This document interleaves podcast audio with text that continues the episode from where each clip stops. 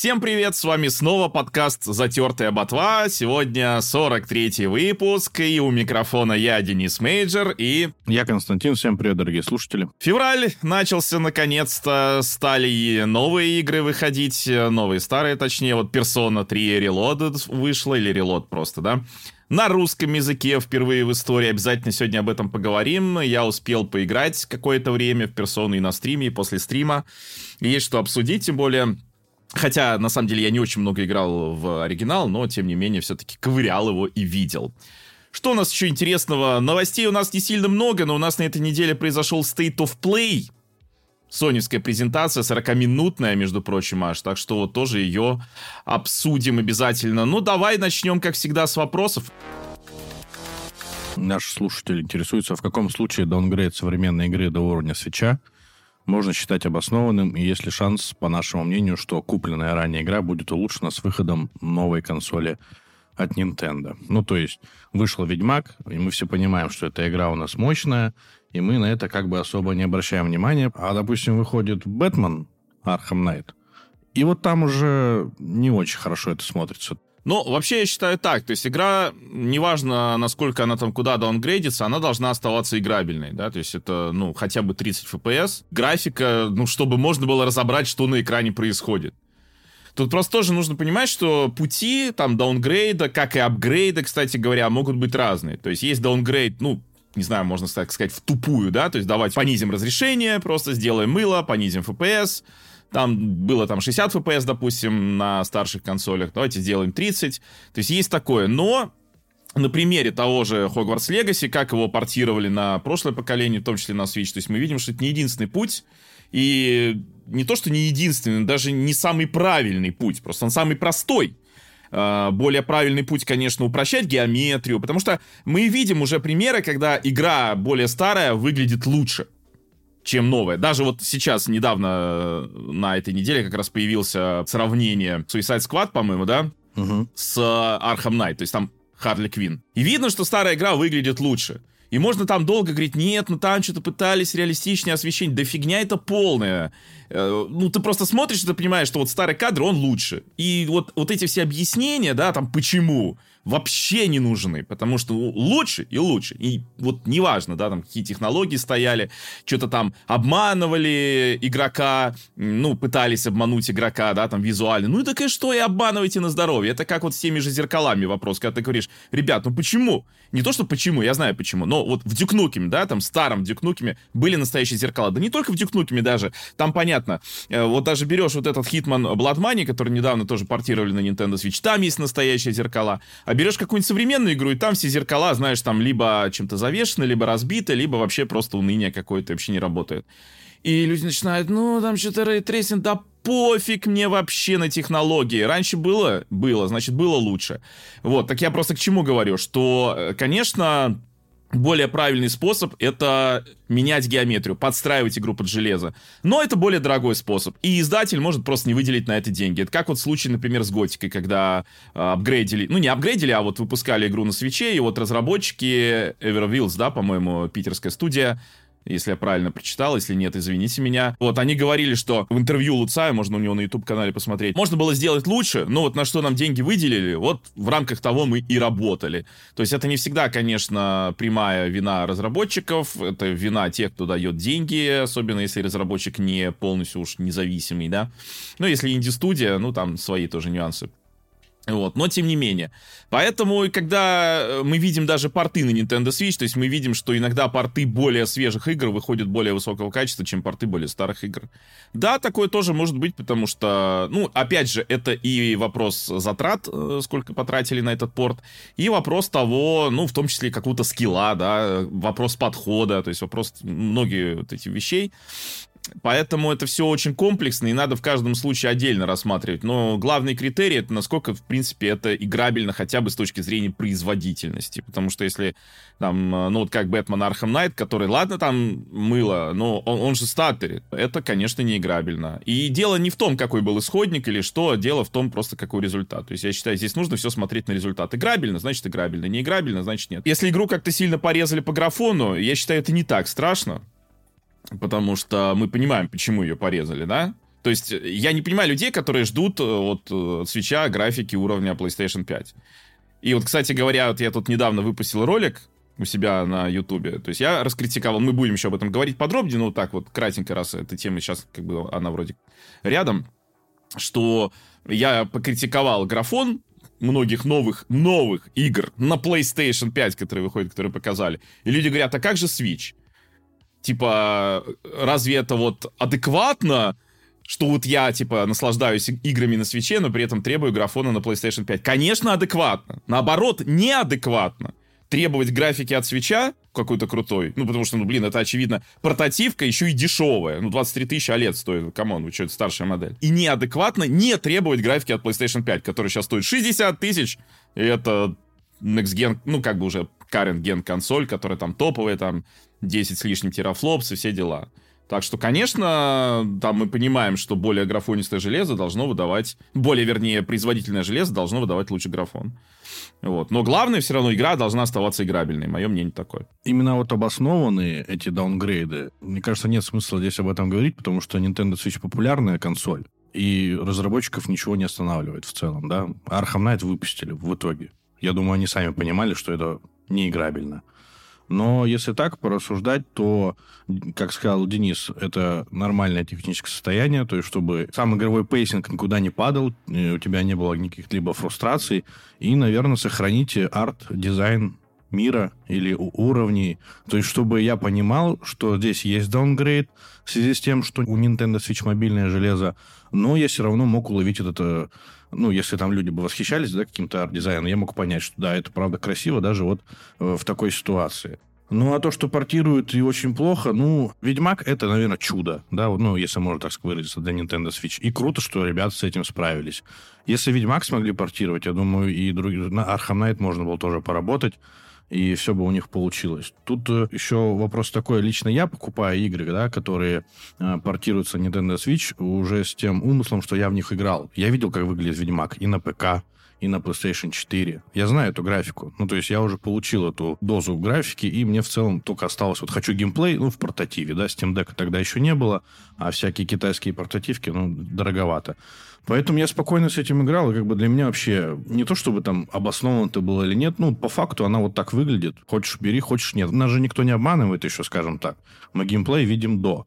Мы не можем понять техническое состояние игры, потому что могут браться кадры, где просадок практически нет. Но вот именно визуально, я думаю, здесь никакого обмана нет. И второй вопрос э, в этом вопросе. Насколько возможно, что игры, ранее изданные для Nintendo Switch, получат э, патч с выходом новой консоли. Я, наверное, коротко скажу, именно для игр Nintendo самой, это, я думаю, возможно. Какая-нибудь Зельда, да, не знаю, Марио, в принципе, отлично смотрится. Ну, то есть игры, где есть смысл это подтянуть и сделать игру еще более красивой. А что касается сторонних игр, ну, я думаю, здесь навряд ли кто-то чем-то будет заниматься. Может, исправят ошибки наподобие Arkham Knight, но я думаю, не больше. Будут уже штамповать игры для новой консоли. Мне кажется, так. Ну, во-первых, это, естественно, возможно. Что конкретно улучшит, что нет, мы не знаем. На самом деле, я бы за Nintendo тут тоже не загадывал. Они вполне могут э, оставить и вообще без всяких улучшений. Также не нужно забывать, что какие-то улучшения могут быть заранее заложены уже в текущих билдах. Как э, отдельные настройки, допустим, графики для отдельных версий, так и просто, ну, вот, более мощное железо, вот тебе получай просто более ровный FPS. То есть у нас там были просадки, не будет просадок. Или просто более новое железо, отключается FPS лог, и, допустим, если оно э, может тянуть 60 э, кадров в секунду, все, ты уже там автоматом получаешь. То есть это возможно, но, опять же, это каждый раз, э, то есть, ну, как бы это вообще не зависит зависит... Мы не можем это заранее предсказать, да, для какой-то игры будет сделано, для какой нет. Потому что и сторонние разработчики могут это сделать, а могут забить. И Nintendo это может сделать, а может забить. Поэтому, в общем, возможно, да. Будет ли? Фиг его знает. Как-то так. Тут, наверное, еще стоит посмотреть, как это было у PlayStation и Xbox. Ну, то есть, сколько игр действительно получили патчи улучшений. Ну, а там тоже, видишь, э, какие-то игры, опять же, получали улучшения от своих, да, от платформы держателей, какие-то не получали улучшения от платформы держателя. Э, ну, в принципе, у Sony, по-моему, большинство игр получили улучшения. Ну, не будем забывать, что тот же Bloodborne до сих пор никаких улучшений не получил даже для PS4 Pro. А это вроде как игра от платформы держателя. Опять же, мы не будем сейчас сдаваться в вопрос «почему?». Я не очень понимаю, почему люди всегда вот э, начинают исследовать причины, причем часто они не знают настоящих причин, но пытаются их найти. Дело не в этом. Дело в том, что может быть так, а может быть не так. У тех же Xbox, да, там э, куча игр получили улучшения, но, например, Crackdown 3 не получил никаких улучшений.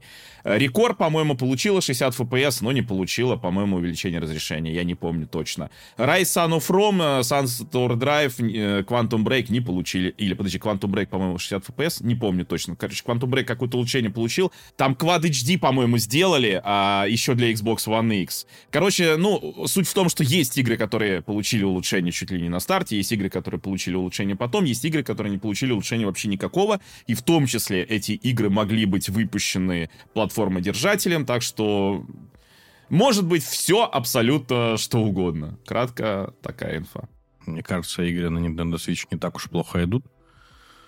Поэтому пусть, знаешь, лучше делают новые игры. Ну, тоже верно, да, да. То есть слишком много возиться с тем, чтобы улучшать старые игры, ну... Ну да, пусть лучше выйдет, наверное, новая Зельда быстрее или вообще какой-нибудь неожиданный релиз. Может, со временем обновят, может, нет. Технологии развиваются с каждым годом. Может быть, это как-то в какой-то момент станет настолько просто, хотя бы просто улучшить картинку, да, там, на два клика, ну, я образно, и все начнут повально этим заниматься. Следующий вопрос. Нас просят назвать игры или игру, где главный герой смотрится не в кассу, э, его хочется убрать или заменить. Задавая такой вопрос э, своим знакомым, наш слушатель слышал в ответ игры Atomic Heart, Shadows of the Damned, Legacy of Kain, Soul River и Perfect Dark. Я, кстати, даже не знаю, бесили ли меня какие-то герои. Ну, я могу сказать, что я, когда вот с серией Infamous познакомился, мне не понравился сначала главный герой, ну, вот я имею в виду Кол, э, Кол Маград в оригинальных э, двух первых частях как-то он мне, ну, не знаю, на гопника смахивает. То есть, в принципе, он до сих пор... Я с удовольствием прошел первую часть и вторую, но главный герой мне показался немножко странным. Хотя вот сейчас на вскидку я понимаю, что у меня еще были какие-то игры, где мне там главный герой, например, не нравился, либо оказался как будто не отсюда. Но, но в целом, для меня это не то, чтобы прям сильно большая проблема, потому что если игра в себя погружает каким-то, ну, там, образом, то, в принципе, я могу смириться с любым главным героем, наверное. Ну, наверное, считается это все-таки главный герой. Меня Трей в году War немножко... Мне не нравилось, как он был прописан. То есть там момент его понимания, что он бог, очень, знаешь, резкий такой. Типа, я бог, все могу. Но для меня это было непонятно, потому что Кратос-то его явно воспитывал очень жестко. И мне кажется, человек с таким воспитанием не мог бы, наверное, так быстро вообще перейти в эту фазу хаоса, и поэтому я думаю, блин, что-то парнишка гонит, но вот от Рэй мне как-то не очень импонирует, а так я именно главных героев не знаю. Может, я не выиграл в такие игры, где герой не, не в кассу. Ну, вот Томми Харт я не знаю, может быть, из-за дубляжа как-то он э, не вписывался в картину, но в целом я его даже не вижу. Вот только чувствуешь вот действительно из-за дубляжа, может, дубляж кому-то не понравился. Мне кажется, сейчас не так много игр выходит с главными героями. Ты сейчас в основном их всех сам делаешь. Ну да, да. Немало их выходит, но разработчики больше стараются дать доступ самому создать персонажа чтобы, видимо, вообще проблем никаких не было. Ну, где есть повествование. А так даже не знаю, правда, чтобы сильно раздражало. Геймплей, если отвлекает, то в целом пофигу. Тем более, всегда персонажа видно либо со спины, либо не видно вообще.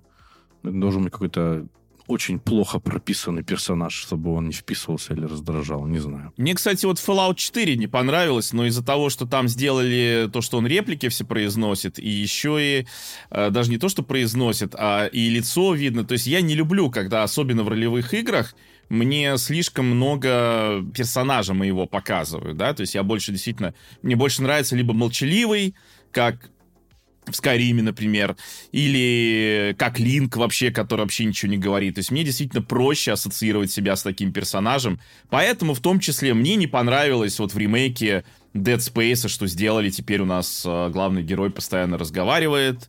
То есть до этого он как-то, ну, молчал, а сейчас он постоянно разговаривает. Для меня это ну, меня это выбивает из погружения в основном. То есть я предпочитаю более молчаливых главных героев, потому что... Не потому что я, типа, сам такой молчаливый, нет. А потому что мне проще думать, а вот что бы я сказал, что бы я ответил, чтобы... Ну, как мою реакцию. А тут за меня герой эту реакцию выдает, да еще и голосом, да еще и определенным, который... Вот, кстати, голосом мужской Fallout 4, мне кажется, совершенно не подходит ситуации. У нас с Денисом как-то... Мы на это сильно внимания не обращаем, поэтому Напишите комментарии, кто вас раздражает. Если э, у вас получится написать много героев, мы, наверное, может, даже обсудим это в следующем выпуске. Может быть, нам просто на ум ничего быстро не приходит. Ну, надо тоже подумать. Может, вы нас на что-то натолкнете, и мы, правда, порассуждаем больше на эту тему. А так, спасибо за ваши вопросы. Если какие-то у вас еще вопросы будут в будущем, обязательно задавайте, не стесняйтесь, мы ответим. Том Хендерсон опубликовал на своем портале материал о том, как э, обстоят дела в Ubisoft. Для этого он пообщался с некоторыми сотрудниками компании. И что же у нас получается? Сотрудники Ubisoft устали от плохого управления, которое приводит к постоянным переносам игр, как публичным, так и внутренним. По-прежнему они тратят много средств, пытаясь гнаться за трендами. И из-за этого одобряют много мультиплеерных игр, которые обычно отменяют после первых тестов. В середине 22 года по январь 23-го Ubisoft отменила 4 неанонсированных игры. А на разработку пиратского экшена Skull and Bones, который наконец скоро выйдет, потратили аж целых 200 миллионов долларов. И в Ubisoft считают, что средства не удастся отбить. Одна из причин постоянных переносов — это менеджеры, которые пытаются продвинуться по карьерной лестнице, и постоянные творческие изменения, которые привели к ухудшению атмосферы в команде, которая разрабатывала игру. Э, некоторые сотрудники уверены, что накопленные внутренние проблемы и спорные решения привели к тому, что сейчас тайтлы Ubisoft не вызывают былого интереса у публики. К концу января число игроков э, в Prince of Persia The Lost Crown составило около 300 тысяч человек, а выручка от метроидвании можно оценить примерно в 15 миллионов долларов. При этом у игры высокие оценки, как от критиков, так и от поигравших игроков. У «Аватара» 1,9 миллиона игроков, выручка составила 133 миллиона долларов. Э, этот финансовый показатель намного ниже прошлых игр Massive. В общем, самым успешным из последних релизов Ubisoft стало, как ни странно, что, Денис, ты думаешь, что стало успехом? «Аватар»? Assassin's Creed Mirage. А, точно, да. С пятью миллионами игроков. Цифра оказалась на уровне Origins и Odyssey, и выручка составила примерно 250 миллионов долларов. Видимо, Assassin's Creed это та самая переломная точка в их компании, когда они настолько выстрелили, и эта серия принесла огромные деньги, огромный успех. Far Cry 3 у нас потом взлетает, и вот они сели на эту кормушку, и компания, которая делала раньше прям вообще отличные игры, интересные, она вот пытается уйти в сервисные игры и зарабатывать на своих старых франшизах. Ну, из последних релизов, если мы берем даже Prince of Persia, который, я так понимаю, пока что провальный, но мы не знаем затраты на эту э, игру, я бы не сказал, что прям уж все так плохо. Все-таки, ну, Assassin живет, э, в Аватара кто-то тоже поиграл. Мне кажется, Star Wars, то, что было показано, интересно будет играть, и они могут э, за счет нее выплыть. Ну и Assassin's Creed. Ты вообще любил раньше Ubisoft? Или ты любишь Ubisoft? Слушай, я тебе так скажу, я их и сейчас люблю. Ну, в каком-то смысле. Да, они делают много сомнительных проектов, но, во-первых, они откровенного говна не делают. Ну, такое, знаешь, вот прям прям говно. И э, за это я в том числе ценю. Во-вторых, ну, у них есть кросс-сейв, это вообще просто, я считаю, за это их надо на руках носить. В целом они выпускают игры, ну, разные. То есть э, они не концентрируются на каком-то... Да, у них много вот этой формулы с э, дрочильнями Ubisoft в открытом мире, но, опять же, если открыть глаза чуть пошире, вот тебе, пожалуйста, Metroidvania, Принц Персии, э, Марио и Кролики, и первая, и вторая. Вторая в целом-то неплохая часть, я, конечно, часто ругал, но просто, на мой взгляд, она хуже, чем первая. То есть если бы она была первая, а первая была бы второй, то было бы вообще все просто зашибись, и это были бы просто одни из лучших игр на Nintendo Switch. Ну, Реймона, опять же, не будем забывать, да, сейчас у нас нового нет, но все-таки э, вот это наследие, которое до сих пор там живет, почему нет? То есть я считаю, одна из э, самых интересных э, в этом смысле компаний. То есть если брать там какой-нибудь Electronic Arts,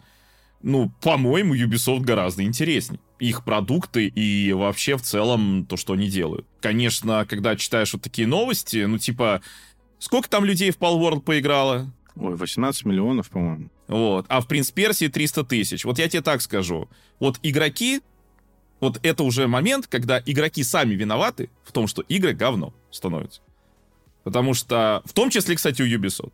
Ну, потому что выходит какая-нибудь вот эта параша, такая как Pal World, и люди бегут в нее играть. Выходит Принц of Персии, люди говорят, у главного героя косички, я не буду в нее играть. Что, долбанулись, что ли?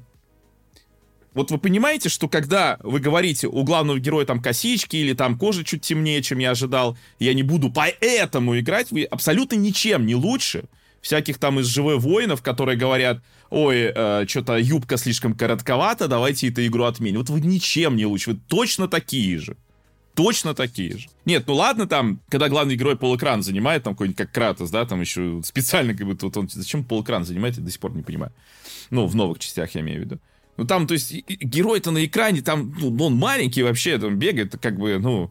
И вот люди говорят, а, ну, то есть, вот реально, вы заслуживаете качество игр, которые вот будут выходить, потому что будет еще хуже. Многие думают, что ой, сейчас, сейчас мы там принца отменим, в полвол поиграем, дальше будет лучше. Хуже будет еще. Еще хуже будет. И так и надо вам, так и надо. За то, что вы вместо того, чтобы поиграть в хорошую игру Prince of Persia, пошли играть в плохую игру Palworld. И нет, это не вопрос, когда, ой, у всех разные вкусы. Нет, это уже не вкусы. Если ты приходишь в ресторан вместо того, чтобы заказать Цезарь, говоришь, а наложите мне это, с лопаты говна на тарелку, я это съем, это не вопрос вкуса. Это вопрос безвкусия. Вот, поэтому мне жаль э, работников Ubisoft, которые в том числе работали там, допустим, над этой замечательной игрой и получили вот такой вот. Ну, это же разработчики Реймона.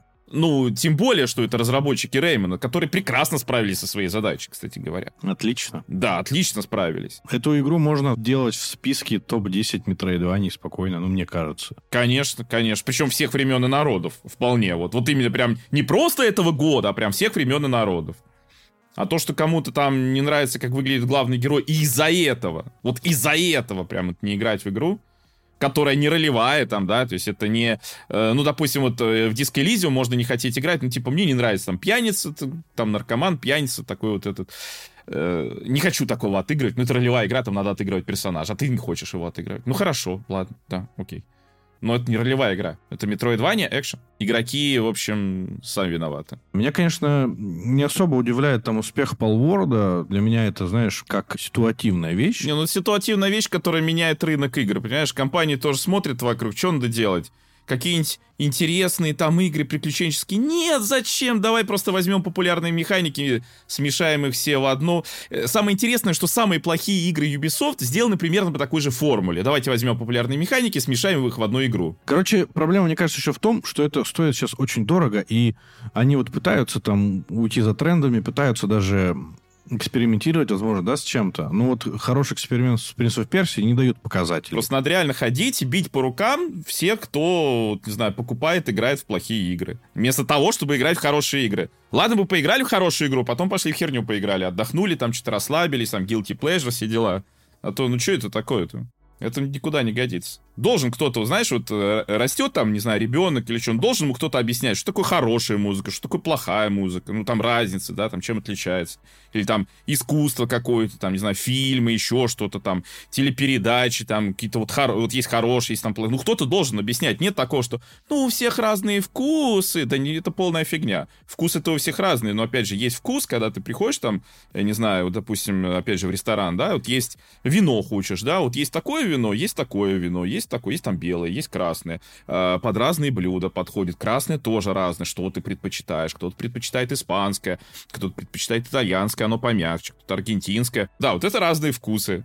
А когда тебе просто мочу в стакан наливают, ты ее пьешь, это, не, извините, не вкус. Проблема искусства в том, что в нем нет стандартов, потому что это искусство. Да есть. Да нет. Ну, в том-то и дело, что есть. Просто стандарты, они не всегда, знаешь, прям формально, вот прям формально можно объяснить. Это как получается моменты из этого сериала, там сиська, сиська, фрукт, фрукт. Есть стандарты, вот есть, ну ты видишь, что они есть. Но вот этому конкретно человеку не очевидно. Ну вот который стоит там сиська, сиська, фрукт, фрукт.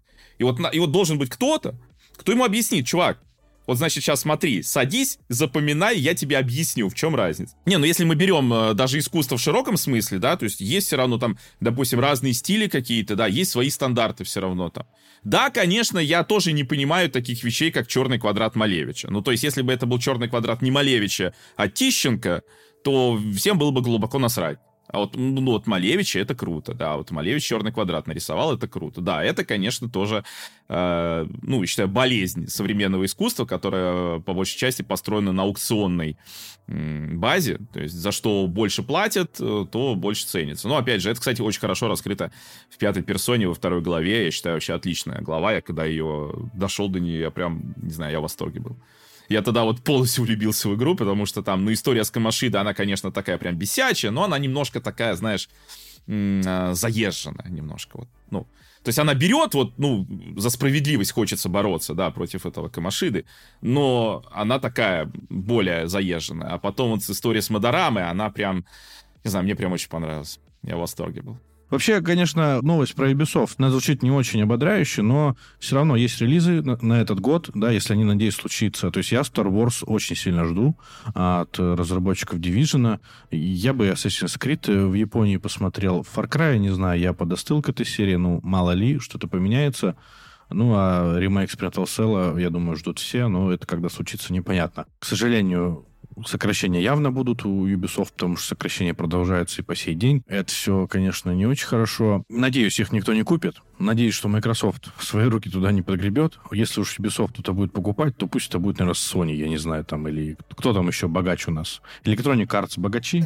Nintendo, прикинь, Nintendo. Ну, если Nintendo выкупит, ну, ну, я не знаю, кстати. Нет, ну это шутка, конечно. Что с этим будет, но Nintendo, я думаю, вся интеллектуальная собственность, принадлежащая Ubisoft, их э, не интересует.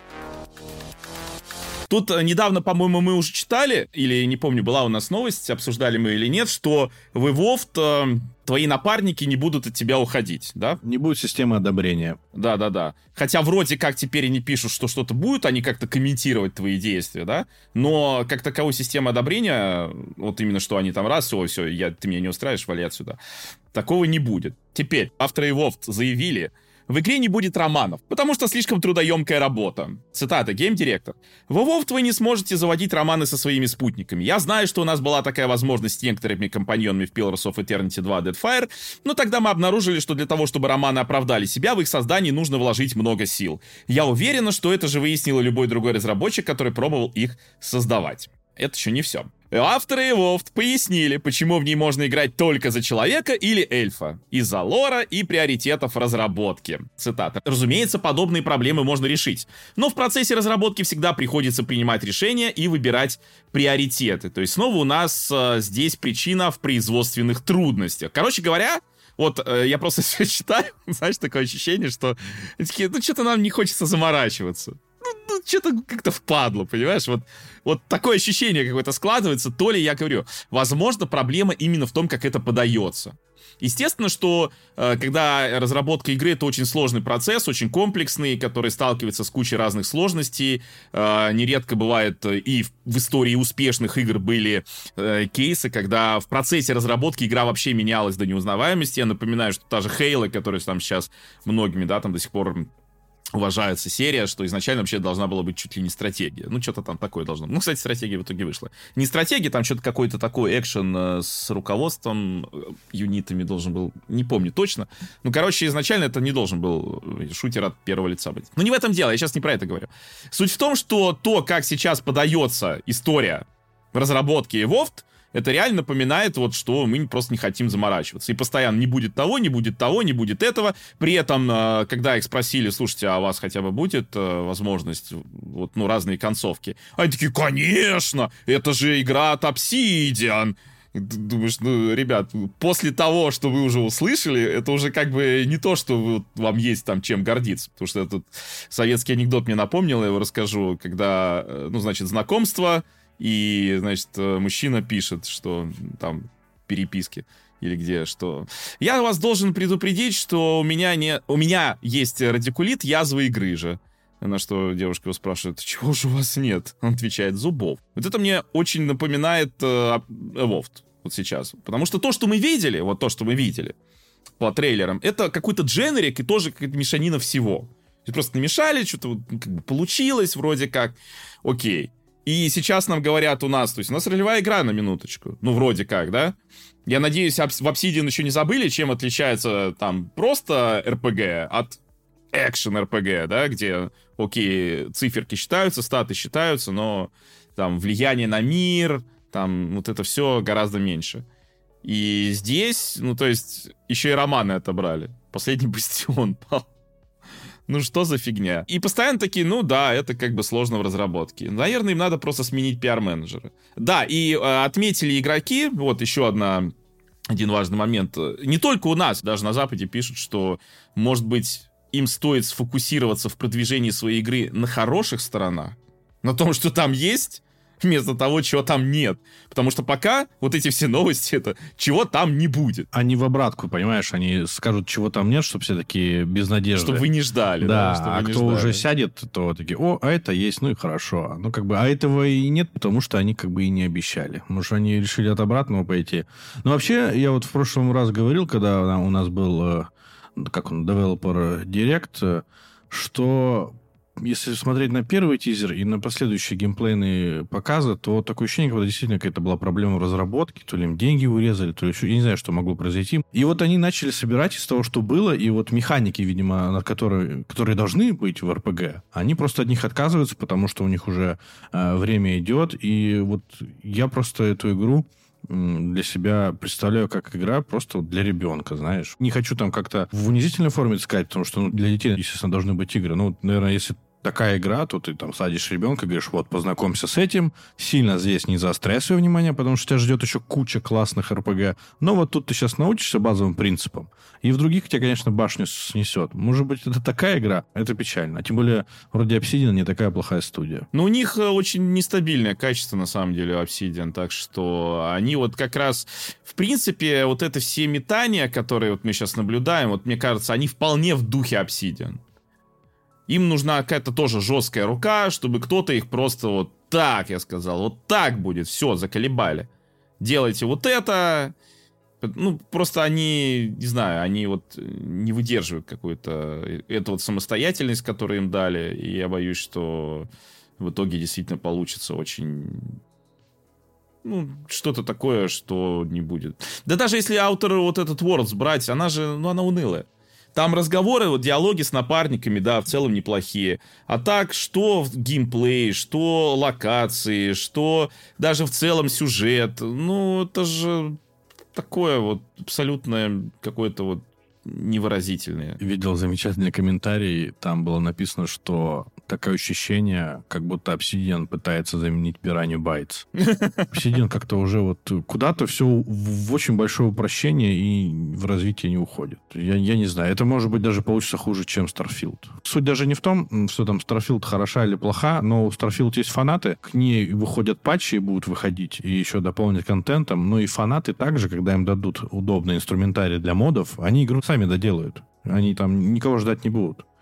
А WoW я не думаю, что это будет доделывать. В Starfield, наверное, есть все равно какой-то процент там интересности и мира. То есть, ну, можно ее там э, доработать для себя, а здесь я не знаю. Ну, то есть я вот посмотрел последний показ, мне вообще не хочется даже в Game Pass е в нее играть. Это South Park, они же как-то смогли сделать. Ну, так вот, э, мне кажется, жесткое руководство со стороны Юбиков или кого. Pillars of Eternity я тоже не сказал, что прям была плохая игра, там, Киры. Ну, то есть как-то в будущем нас, э, помимо Evolved, ждет вторая часть The Outer Worlds. Может быть, все силы они туда вообще, знаешь, э, отдали, и мы сейчас тупо гоним на них, а это правда они такие сделаем, детскую фэнтези, пусть дети радуются. Почему бы и нет?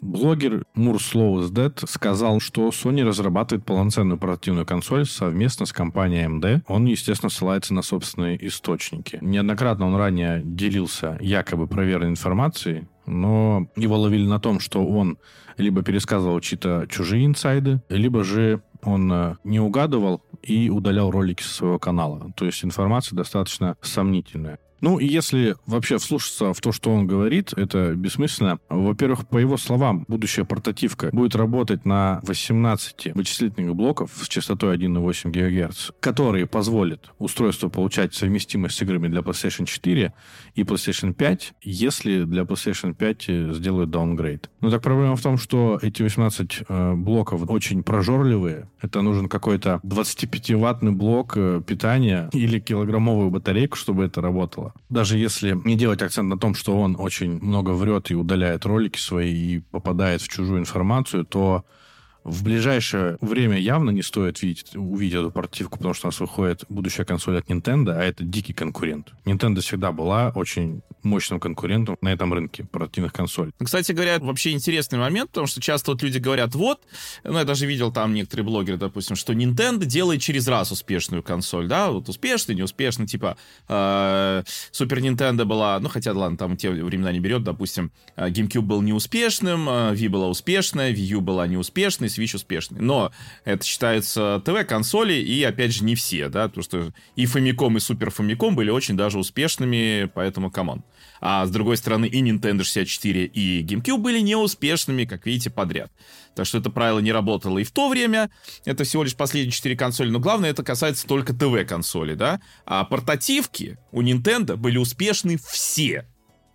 Разная успешность, конечно, да? То есть деска, она более успешная, чем и Game Boy, и 3DS, эм, но тем не менее. То есть неуспешных портативок у Nintendo не было никогда. Это нужно понимать, да? Вот, поэтому, когда люди говорят, вот, э, то есть ты тут прав, что вряд ли в серьезном, вот, ну, как бы в трезвой памяти, как там это говорится, люди ну, как ближайшие вот эти вот компании, Microsoft, Sony захотят конкурировать с Nintendo на том рынке, на котором они уже сейчас успешны. Если бы это какой-то, знаешь, вот э, запланировано было бы, да, что вот не было бы свеча, и вот Nintendo бы запланировал, и там непонятно что, Wii U было неудачно и так далее. А так, ну, по-моему, это бред какой-то. Если к этому слуху э, относиться серьезно, то, наверное, можно так сказать, что, возможно, PlayStation и думает или экспериментирует э, над созданием новой прототивки там на основе PlayStation 5, но это может выйти в 2000, там, не знаю, 42 году. ну, ну, примерно. Ну и к этому Джесс Кордон ответил на твит Тома Хендерсона, который говорил, что Xbox займется выпуском портативных устройств после новостей о PlayStation. То есть, если по поводу портативки от PlayStation говорить, то там якобы точно это не облачное устройство, а, но Xbox в целом может облачную сделать и как бы на этом выезжать. А у PlayStation, ну, у них очень была успешная PSP, да, даже вот возьмем на рынке с Nintendo. Действительно, она была успешная, это первая консоль.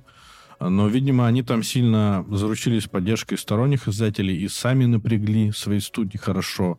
Наверное, подумали, что на Виту будут так же повально идти все издатели, и что-то вот сами не стали много игр делать, и, естественно, сами ее и зарубили. Мне очень было бы интересно посмотреть на портативку и от PlayStation, и от Xbox. На вот эти гаджеты очень интересно смотреть. Если они еще и успешные, игры классные выходят, и мы только все, конечно, выигрываем от этого. Но мне кажется, в нынешних реалиях PlayStation, а тем более Xbox, им бы разобраться со стационарными консолями, наполнить их контентом. А это еще дополнительная нагрузка на студии, чего, мне кажется, Sony не будет делать. Тем более у нас есть Portal. Ну, когда мы с тобой тогда рассуждали, я говорю, что там обкат, да, грубо говоря, насколько людям это интересно. Продажи мы, конечно, не видели, но все говорят о том, что все стоки пустые, ее не успевают вообще купить. Может быть, они обкатают и что-то в будущем выпустят. Потому что я не думаю, что новая противка от PlayStation будет провальной. Ее, естественно, купит какое-то количество людей. Там же все будет зависеть от набора игр, ну и тоже какие-то игры будут. Было бы интересно, но маловероятно. Так что расходимся. На этой неделе мы увидели State of Play. Денис стримил, я смотрел уже в записи, потому что у меня было 5 утра на момент этого я не готов был вставать в это время, чтобы что-то посмотреть. Ну, во-первых, я очень разочаровался, что не показали Конкорд. Я не говорю, что его должны были показать, но слухи ходили. Поэтому эта игра до сих пор непонятно про что и вообще какая будет. Но когда мне показали Helldivers 2, я сразу подумал о том, что не стоит на многое рассчитывать. Я понимаю, что игра выходит скоро, и нужно сдать рекламу этой игре. Это все понятно с точки зрения маркетинга. Но мне почему-то так закралось, что я, наверное, сегодня ничего прям крутого-то и не увижу. В Helldivers 2, я не знаю, во время анонса мне прям сильно захотелось играть. Потом геймплейные трейлеры мне все меньше и меньше в этом убеждали. Вот буквально сегодня перед записью я посмотрел э, геймплей от самой PlayStation и от Famitsu. Геймплей IGN, не смотрите, это вообще позор. И там как-то круто, показали механики, реально интересно, когда там тебя турель убивает, когда не понимаешь, что ты там, да, игрок, обычно в играх это все останавливается. То есть там именно ваш э, персонаж э, достаточно комично представлен и никакой ценности не имеет. В общем, вы как болванчики. Поэтому, наверное, я, скорее всего, возьму. Я не думаю, что сильно получится плохая игра, но, в общем, посмотрим. Stellar Blade, да, у нас там дальше был, не знаю. Сначала было мне интересно, все эти тизеры, проблема тизеров в том, что они всегда интересные. Если это будет наподобие Нера Автомата, ну и не копировать ее, а действительно с каким-то корейским вайбом, то, может быть, и зайдет. Потом я увидел Соника, и это, наверное, классно, потому что а, они, возможно, решили повторить формулу Марио 3D World и Боузера. То есть, я так понимаю, был Sony Generations, а вот Shadow Generations это, наверное, будет такая новая компания дополнительно. Надеюсь, у них что-то получится. Ну, типа расширенный ремастер. Да, ну вот как и сделала сама Nintendo. Мне кажется, что это будет так. очень сильно меня порадовала игра для PlayStation VR 2. В каждом годом, наверное, это все-таки покупка чуть отбивается, и я с радостью поиграю в Metro Awakening, но для этого не нужно иметь PlayStation VR 2, потому что она выйдет на всех VR-платформах. Ну, какую-то VR-платформу нужно иметь. Ну, да. у меня, например, только VR первый, PS VR, так что... Я имею в виду, что как для владельца PlayStation VR 2, это крутой анонс. Вот на этой презентации это был такой хороший анонс, потому что и релиз в этом году, да, там Джудас вообще непонятно, когда выйдет, все предыдущие игры, про которые я говорил, мы о них знали. Единственное, там какой-то Shadow Drop это был Sonic, и то, возможно, мы, я просто не видел сливы с ним. Хотя сливы были на Reddit, я не стал просто читать. Чуть-чуть опечалил э, геймплей Rise of Ronin. Я думал, что будет, наверное, чуть больше графониста. Ну, да ладно с этим. Короче, мне не понравился геймплей. Не знаю, что делать. Я даже думал предзаказать, но хорошо, что State of Play случился. Не знаю, что там Team Ninja сделает. У него это была отличная игра, которая я заимствовала геймплей Souls игр, но это все-таки была самобытная достаточно игра. Там были свои механики, и второй него, по-моему, вообще и визуально неплохо смотрится. Может быть, локации, конечно, более однотипные. Но, тем не менее, мне него в целом нравился. В Вулонг я не играл, и вот в эту, видимо, я тоже не поиграю. Все, Silent Hill 2, ну, не знаю. Хочется поиграть, но Bloomberg Team, они очень классно работают с движком Unreal. То есть там выходил Medium, по-моему, хорошо работало все. А, ну, я не помню, играл ли вообще в игры от Bloomberg Team, я, может, только стримы смотрел. Меня Medium как-то не сильно впечатлил. Until Dawn выходит. Это хорошо, что они выходят на ПК, потому что у него же надо пройдет. Они все-таки дополнят это переиздание и там анимации переделают, улучшат графику, в лимиты окружения, эффекты. И вроде должны еще там добавить э, какие-то сюжетные моменты. Я читал еще то, что Supermassive разругалась Sony, потому что они делали вторую часть, и там, в общем, они что-то не поделили.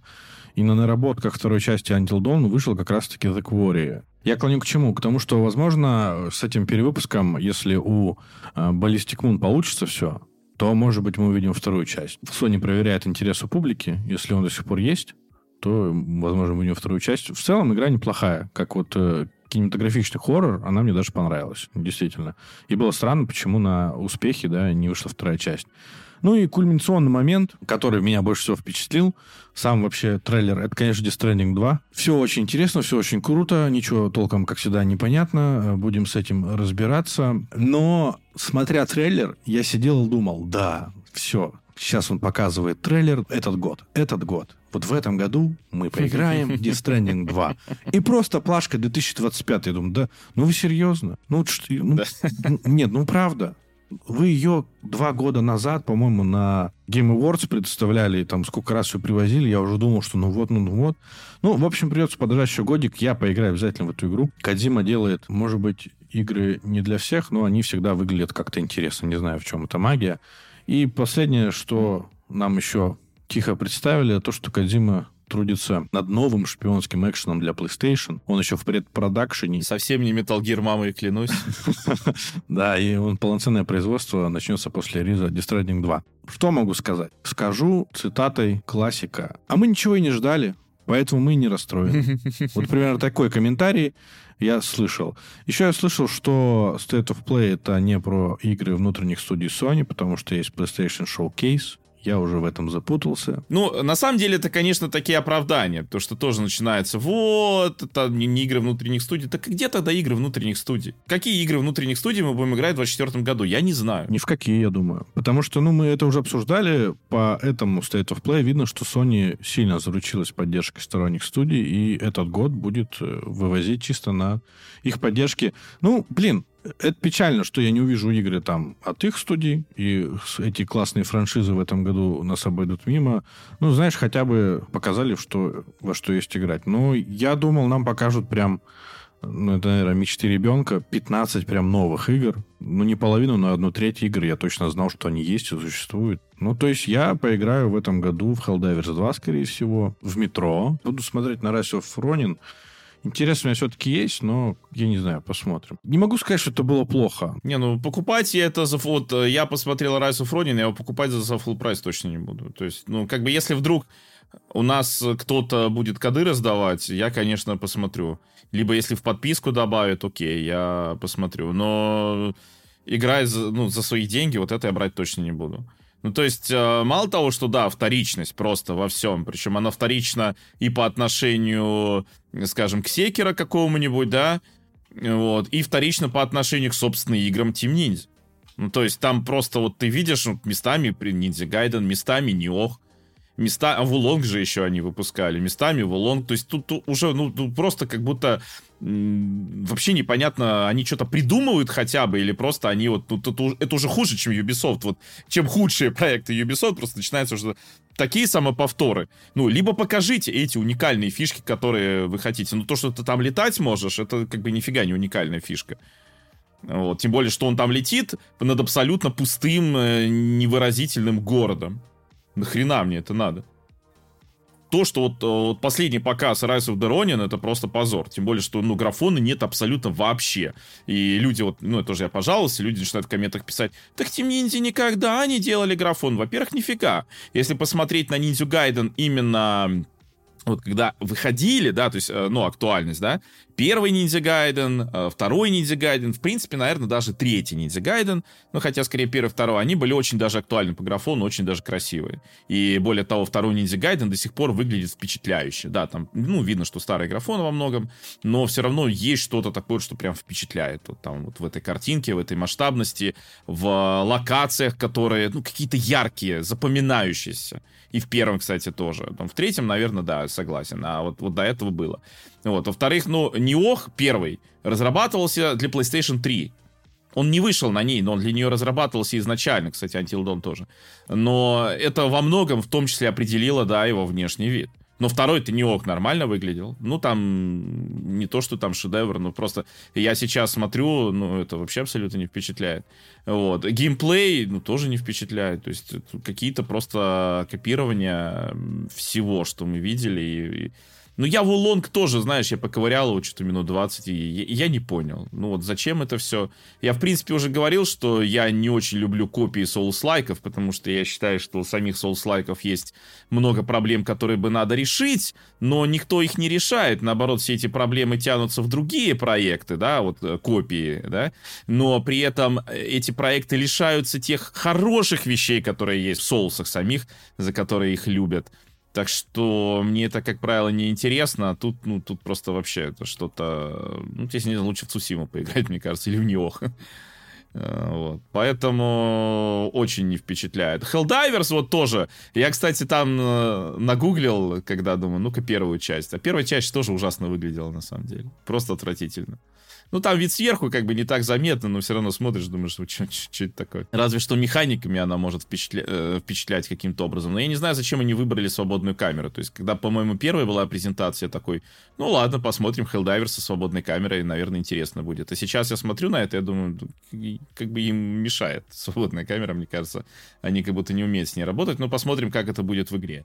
VR, да, мне понравились. Э, вещи VR. Вот. Ну, а Death Stranding это, конечно, то, что 25-й год. Но это да, вот мне понравилась единственная игра, которая, по сути, состоит в Play, которой я прям такой, да-да-да, это хочу. Это была Death Stranding 2. Тем более, что первый Death Stranding это единственная игра Кадзимы, которая мне зашла. Ну, там еще Metal Gear Solid 5, но все равно. То есть я не очень понимаю всю эту суперзлодейку. Он делает интересно, просто это не, для, не всем заходит. Я сам не являюсь там фанатом Metal Gear, но Death Stranding первый я поиграл, потому что я покупал PlayStation с бандлом дистрендинга. То есть это первая игра, которую я, ну, просто поставил консоль и вот в нее поиграл. Мне понравилось, и я даже потом купил себе стилбук для коллекции. Поэтому я как бы и жду вторую часть, потому что мне интересно, и я увидел и что локации немножечко преобразились как-то, ну, красивые, мне, мне понравились локации на вид, которые были показаны. Игра выглядит красиво, есть прогресс, какая-то есть таинственность, это, это было круто. Читал, что якобы в мае PlayStation будет делать еще одну презентацию, как, видимо, в том году. Если сухо так сказать, State of Play неплохой, но я все-таки хотел бы что-нибудь увидеть. Я уже, наверное, всех задолбался этим, но все-таки хочется что-то увидеть от внутренних студий. И я даже не знаю, вот чем Сакер Панч занимается. Может, в мае удивят Ghost of Tsushima 2. По поводу Naughty Dog, Last of Us 3 мы не увидим на этой консоли, я так понял, потому что там чуть ли даже предпродакшена нет. Якобы у Дракмана появилась только идея, концепция, без э, сценария. Не знаю, как они будут кранчить под конец. Тем более они делают по сливам какую-то игру про космос. Неплохо, но, мне кажется, могли лучше. Так что, переходим к нашим впечатлениям. Денис у нас поиграл в Persona 3 Reload. Скажу кратко. У меня есть диск Persona 5 Royal. Я в нее толком не играл. Не могу времени сместить. Но могу сказать так. Мне нравится рисовка у персоны. Мне нравится персонаж этот Джокер, да, у пятерки. То есть мне игра импонирует. Мне нужно только разобраться с тайм-менеджментом. Как раз про это игра. Про игра как раз про тайм-менеджмент. Рассказывай, как они сильно переделали, что улучшили или что могли улучшить, но почему-то не сделали. За что вообще такие высокие оценки? Я в оригинал толком не играл. То есть я, на самом деле, уже с третьей персоной познакомился в версии вот эта, которая выходила... Ну, это FES, по-моему, версия или как? Которая выходила вот э, на Xbox, тоже на свече по сути, тоже по геймпасу была, и как и релот по геймпасу. Но э, я скажу так, э, то есть ремейк, я, конечно, ожидал от него немножко другого, тем более, ну, об игре я хорошо наслышан, то есть то, что я в игру сам не играл, не значит, что я про нее там не узнал все, что можно про нее узнать. Я про оригинал говорю. Про, э, что касается ремейка, я в него играю прямо сейчас. Вот прямо сейчас я имею.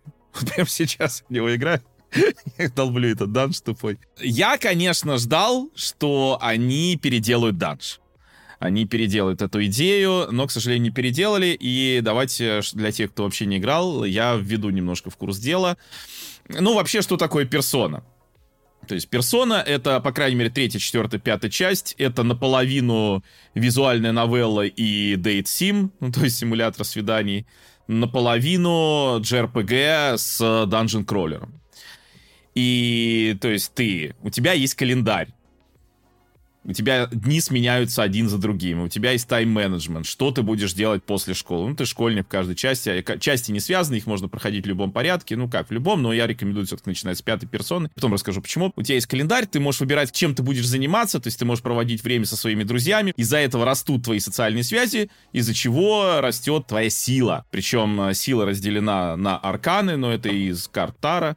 Э, допустим, у тебя есть разные вот эти персоны, которые, ну, как знаешь, как покемоны, допустим, да, и у них разные типы этих аркан, и ты, допустим, проводишь время с одним чуваком, у тебя растет там аркана Луны, ой, не Луны, как она там называется, или Луны тоже есть арканы, я просто до сих пор не помню, на самом деле, по названиям, как правильно называют все эти арканы, да, там с другим у тебя другая растет. Вот. У тебя есть твои напарники, у которых свои персоны, но у напарников у каждого напарника персона фиксированы, а ты можешь менять персон, ты можешь их там фьюзить, ну, то есть там из двух персон сделать третью персону, или потом появится, скорее всего, как в других частях, из трех персон одну персону, там более сильную, например, или другой арканы просто. Э, наследовать э, скиллы ты можешь, да, там для этих самых. То есть, в принципе, такая и JRPG-шная часть, она тоже довольно интересная. Э, что касается Dungeon Crawler, то, конечно, и третья, и четвертая часть, ну, по крайней мере, если мы говорим и об об оригиналах, то они довольно скучные. То есть, если мы берем пятую персону, там у нас, во-первых, у каждого антагониста по, ну, когда ты идешь там по главам, да, там первый Камашида, потом Адарамы, потом Канишира, у них свой палас, так это называемый, то есть это какой-то огромный данж, он сделанный руками, он не генерируется, там э, стандартное расположение врагов и сундуков, в том числе каких-то с лутом. Там есть различные какие-то ловушки, загадки. Ну, они, как правило, простые, там каких-то серьезных загадок нет, но тем не менее. И эти данжи все тематические, ты по ним ходишь, э, и, и понима... как бы ты не просто ходишь, а ты как будто изучаешь душу этого э, вот антагониста. То есть это эти паласы, это как их... Ну, короче, палас представляет собой какое-то реальное место, которое искажено восприятием антагониста. И есть отдельный в пятой персоне данж, э, который из генерации. То есть там куча этажей, называется Мементос, и там рандомная генерация. Так вот, рандомная генерация это, по сути, то, что было раньше, в третьей, четвертой персоне. В четвертой персоне тоже у каждого антагониста свой данж, но они уже не заготовлены руками, то есть там просто рандомная генерация, какое-то количество этажей в каждом данже, и вот ты по ним проходишь. А в третьей персоне всего один данж с кучей этажей, говорят 260. И ты просто там этаж за этажом проходишь. И у тебя, конечно, внешний вид этажей вроде как меняется, но вот сейчас я что-то, по-моему, на 15 этаже, у меня пока такой же внешний вид каждого этажа, как в самом первом этаже, меняется только, ну, вот повороты, да, там, расположение комнат, ну, как, знаешь, как в рогалике примерно. И я надеялся, что в ремейке они это как-то изменят, потому что после пятой персоны, конечно, сложно возвращаться, то есть ты играешь, это, ну, начинает э, становиться скучным. С одной стороны, если тебе интересны пошаговые бои, это прикольно. Потому что все-таки игры серии Shin Megami Tensei, включая ответвления, спин и персоны, они местами могут быть сложными. Хотя Shin Megami Tensei классические сложнее, чем персоны. Поэтому, например, Shin Megami Tensei 5 на гораздо сложнее, чем, не знаю, там, персона 4 или 5, любая. Хотя 4 персона тоже сложнее, чем 5, Третье, пока не знаю, не могу э, сделать пока вывод, наверное, рановато. Вот, я надеялся, что они все-таки это поменяют, потому что, ну, не знаю, мне кажется, ходить по одному данжу надоест под конец игры, тем более, что играть часов на 100. Вот. Понятно, что у тебя есть социальный элемент, то есть ты пошел в данж вечером, да, потом у тебя следующий день, у тебя там общение со сверст... ну не со сверстниками, с твоими там этими друзьями, э, собственно, сюжет разворачивается как раз э, днем в основном, да, э, в твоих э, вот этой визуальной новелле, можно сказать, разворачивается, а бои это, ну, как вот ты там прокачиваешься, да, доходишь там, мочишь боссов, вот это все. Плюс, э, чего еще мне показалось странным, в третьей персоне есть вот этот момент э, такой спорный, да, что все герои, чтобы вызвать персоны, ну, это, по сути, свое альтер-эго, они стреляют себе в голову из пистолета момент очень спорный. Ну, этому есть объяснение в игре, но мне кажется, оно слабоватое. То есть оно, знаешь, и это вполне можно заменить на любое другое какое-то действие. Тем более, что я сначала думал, ну, может быть, сделаю так, что хорошо у тебя пробуждается персона, ты там один раз стреляешься в голову, и все. Нет! Тебе показывают, как персонаж стреляет свою голову, себе в голову каждый раз, когда ты применяешь скилл персоны.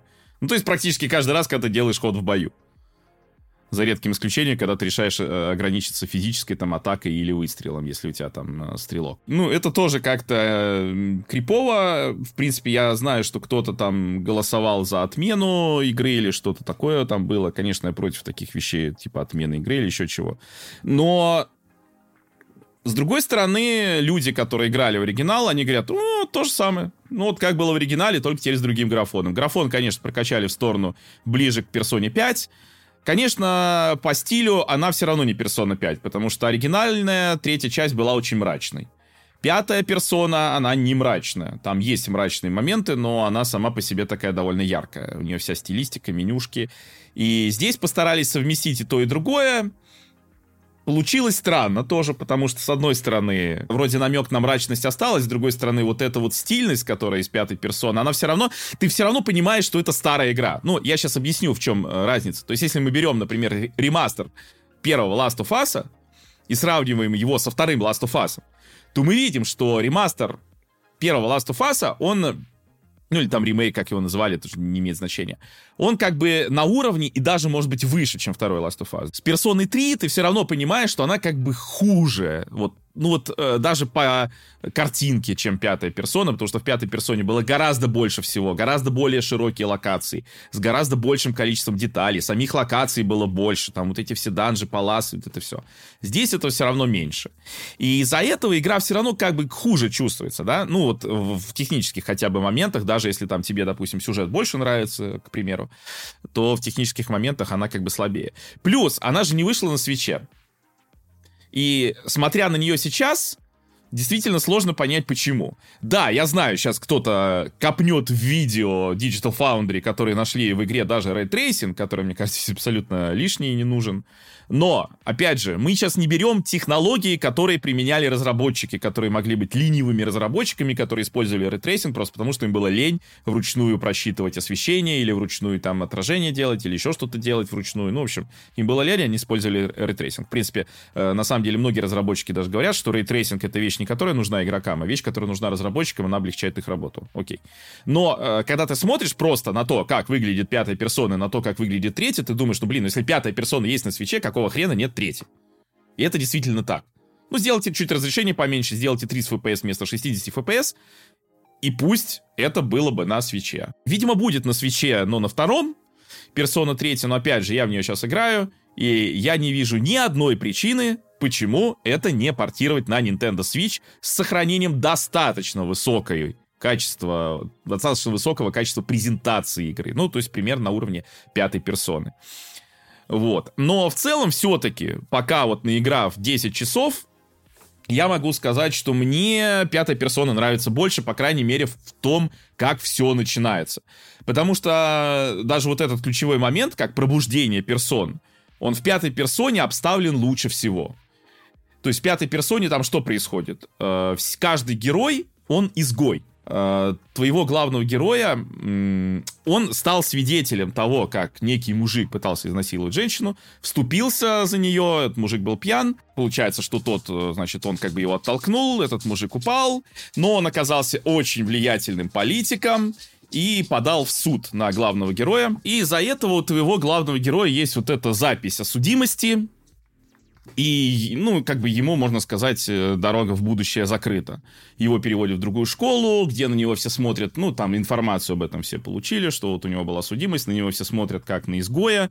И он э, начинает общаться с другими такими же, ну, по разным причинам изгоями. У каждого из них своя история. И когда пробуждается твоя персона, то есть твоя альтер ты как бы загнан в угол. То есть ты загнан в угол, и вот это стремление эм, как бы к справедливости, да, такой бунт против несправедливости, достигает какого-то эмоционального пика, и происходит пробуждение персоны. То есть это очень логично обставлено. В четверке логики меньше немножко, но там тоже очень круто сделано. То есть в четвертой персоне там изначально герои, каждый вот герой, у которого пробуждается персона, он сталкивается со своим вторым «я», в котором скрыты потаенные какие-то желания, стремления, то есть, как бы, знаешь, со злой версией себя.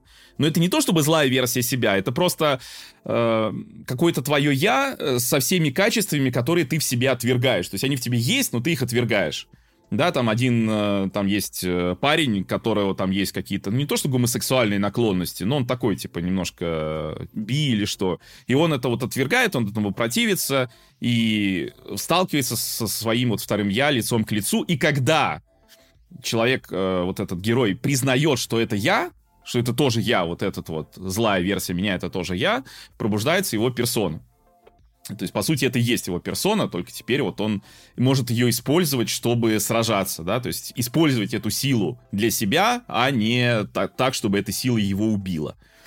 Потому что там происходит убийство, ну, по сути, именно такие, что все, получается, убитые, там сталкиваются со своими альтернативными версиями, не принимают их, и они их убивают. И в третьей персоне они стреляют себе в голову. Ну вот после четвертой и пятой персоны, вот этот именно момент, он абсолютно никакой. Абсолютно никакой. Тем более, что твой главный герой, ну да, он типа изначально какой-то особенный, как в принципе в четвертой и пятой персоне, все об этом знают, но он-то вроде как об этом изначально не знает. И в игре, вот я играл как раз на стриме, я так и не понял, как он узнал, что нужно взять пистолет, которого у него даже изначально не было, выстрелить себе в голову и произнести слово «персона».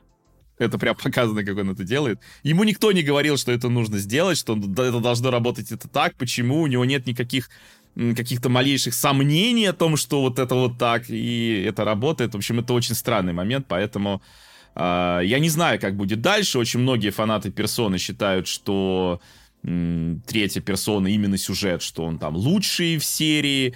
Это, конечно, может быть просто синдромом утенка, потому что она вышла раньше, они у нее поиграли раньше, и вот поэтому у них такие ощущения. Я пока не знаю, не готов сделать такие выводы, но э, с моей вот все равно стороны, как вот стороннего какого-то наблюдателя, потому что я знаком... Я вообще знакомился с серией персона с четвертой части, если что, не с пятой на минуточку. Мне понравилась четверка, но потом я поиграл в пятерку, и вот до сих пор моя любимая персона это пятерка. Более того, я действительно считаю, что если пытаться вкатываться в персоны, то лучше начинать это делать с пятой части, потому что вот если не понравится пятерка, ну то, скорее всего, никакая персона уже не зайдет.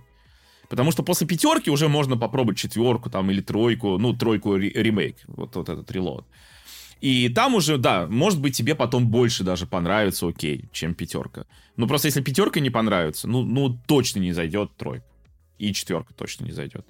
Потому что все-таки, мне кажется, в пятой персоне сделали такой, знаешь, э, вот не то, что работа над ошибками, но максимальное количество хороших идей соединили, плюс сделали вот эти приключения вот эти в подземельях, сделали их максимально интересными, насколько возможно.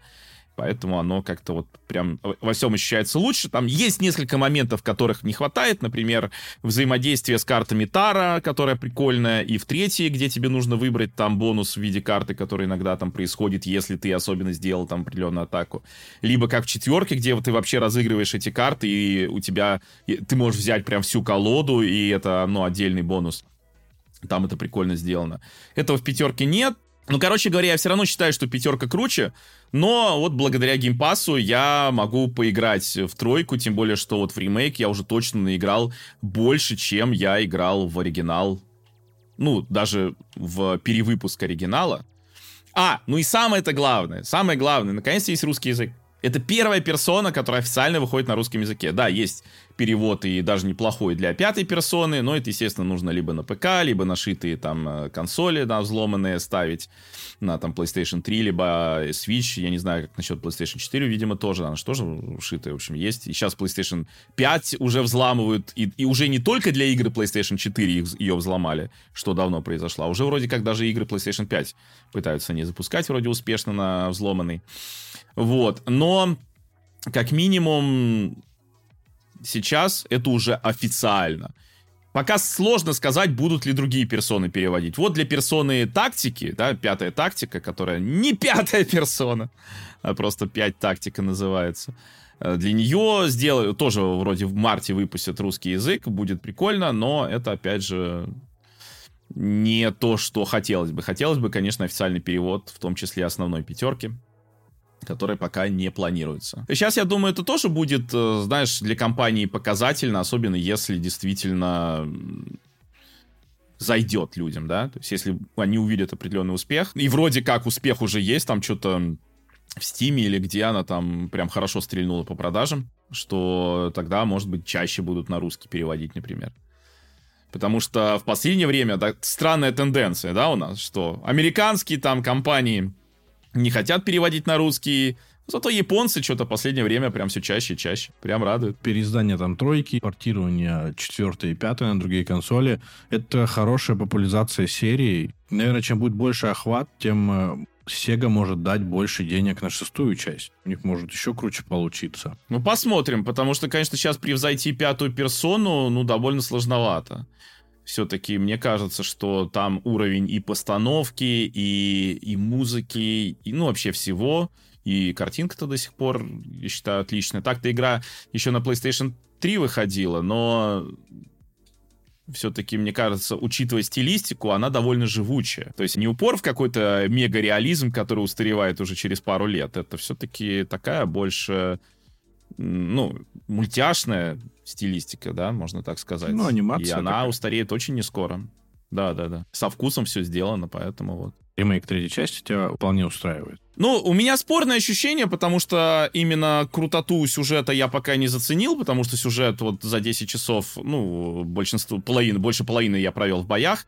Сюжет толком не начался еще, ну, то есть основная какая-то завязка, и то это не сказать, что завязка, потому что ты, окей, ты понимаешь, что происходит что-то не то, примерно понимаешь что, но еще нету понимания, куда двигаться. То есть это не так, как э, даже в четверке, когда ты хорошо расследуем убийство, понятно, или как в пятерке, когда вы что за фигня, почему меня обвинили, я хочу совсем разобраться. И ты, в принципе, понимаешь, к чему идет все, что будет в конце. Вот, так что не знаю пока, не могу пока сказать. То есть пока я играю, в любом случае, мне хотя бы Game Pass это оправдало, понимаешь? Мне 14 марта заканчивается Game Pass, но вот я посмотрим, буду его продлять или нет.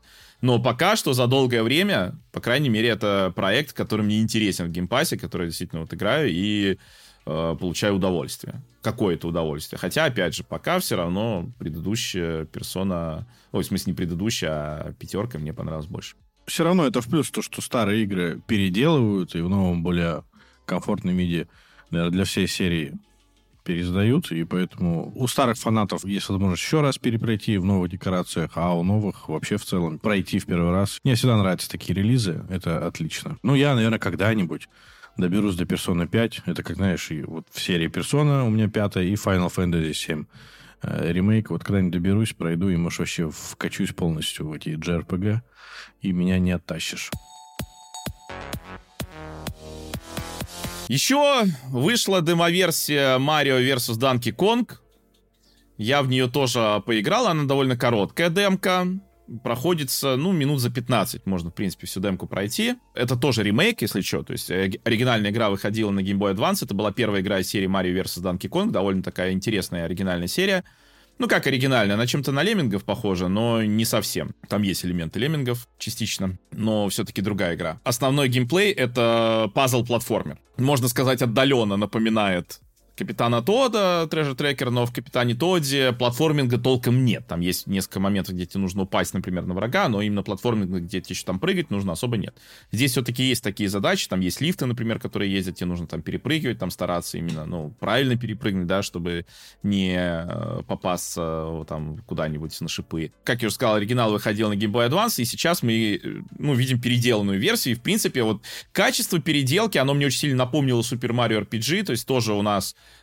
Э, по сути, двухмерную игру, ну, там была изометрическая, ну, это, считай, двухмерная, сделали в полном 3D, хотя оставили стилистику. То есть, да, у нас тоже двухмерный геймплей, но игра, то есть, все модельки трехмерные, очень красивые, качественные, высокое разрешение, 60 FPS, ну, то есть, высокое разрешение, имею в виду Full HD на телеке, 720p в портативе.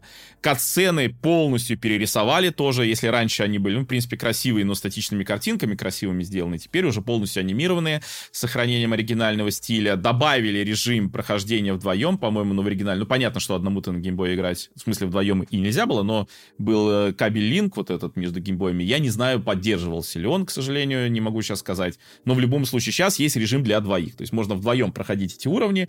Они, кстати, здесь немножко халтурно сделали. То есть это не то, что сильно все меняет. Как, например, если мы берем...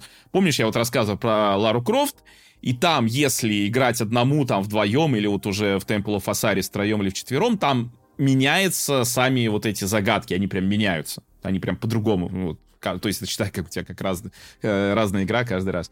Здесь нет. То есть, э, добавляется только, допустим, если ты играешь вдвоем, тебе нужно не один ключ взять, а два. Вот они там в разных местах уровня расположены. Но все-таки, я просто в последнее время как раз э, искал, у меня младший сын, он что-то стал очень так странно реагировать на какие-то игры активные, даже там платформеры или там гонки, даже там Марио, но все равно у него какая-то реакция такая, он становится немножко таким, какое-то время неуправляемым. Мне хотелось с ним больше каких-то игр, которые вот, ну, плавные такие, знаешь, да.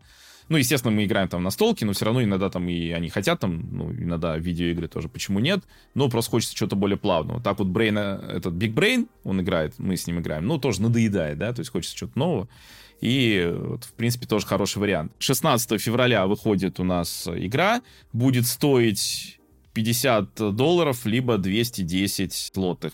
Я пока не знаю, буду ли я сразу покупать, или я пока поиграю, например, на шитый, а потом возьму картридж, когда он появится. Я подумаю еще на эту тему. Я не хочу тратить ваучер, потому что ваучер стоит э, тратить все-таки на более дорогие игры, да, то есть когда у нас будет Принцесса Пич, вот на нее и ваучер, скорее всего, потрачу. А так, э, естественно, ну просто ваучер, получается, тебе экономит именно когда ты дорогую игру берешь, то есть за full прайс. Тебе же не, не, не дадут никаких скидок за то, что ты более дешевую игру взял.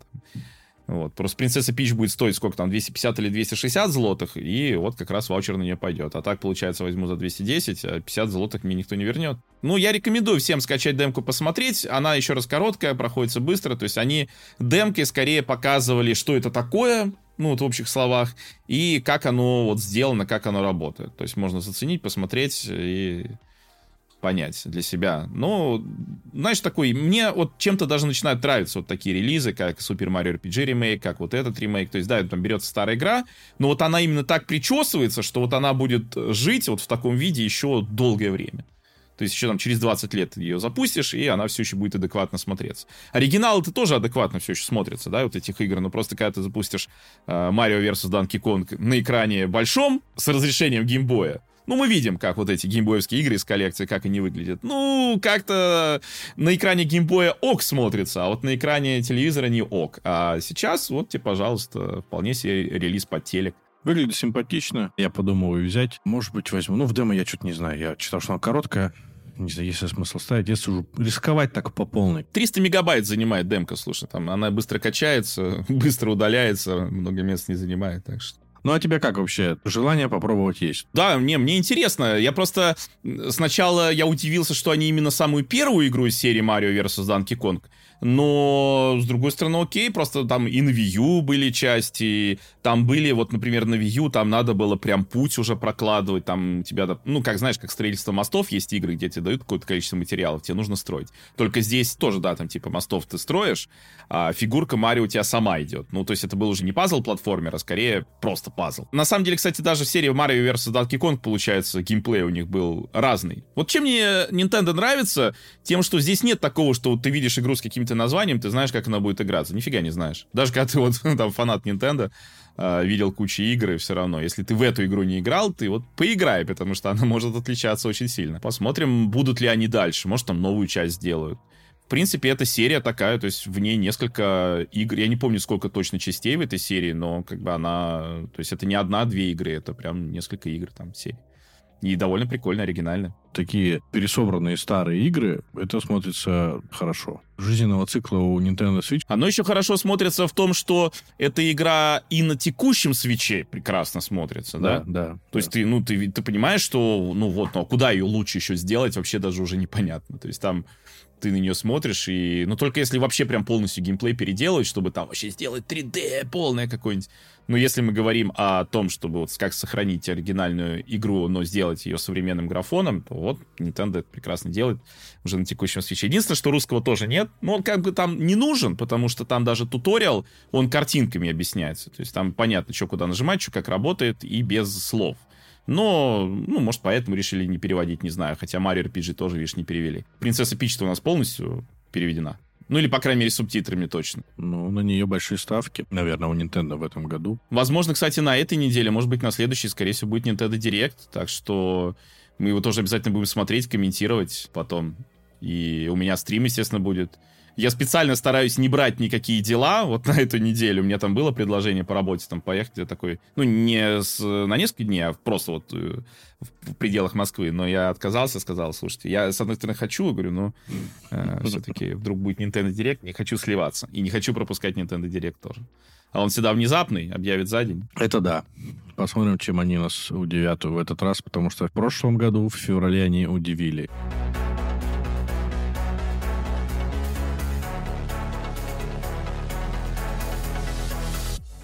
Ну что, будем заканчивать сегодняшний выпуск. Спасибо за ваши комментарии, вопросы, вообще за все. Пишите нам еще ваши вопросы, будем отвечать. Нам чаще всего в Ютубе пишут, но если что, можно и ВКонтакте, и в Телеграм-канале. И будем стараться отвечать э, на все по возможности. Да, мы на все вопросы по возможности ответим, просто если какие-то не попадают, вы либо их э, задаете в момент записи, мы записываемся в разные дни. С пятницы по понедельник это может запись произойти, поэтому либо уже запись есть, и мы не добавим, либо наоборот во время записи. Но мы стараемся на все вопросы отвечать, так что если что-то вас интересует, не бросайте это дело. Мы сразу с вами таким образом пообщаемся.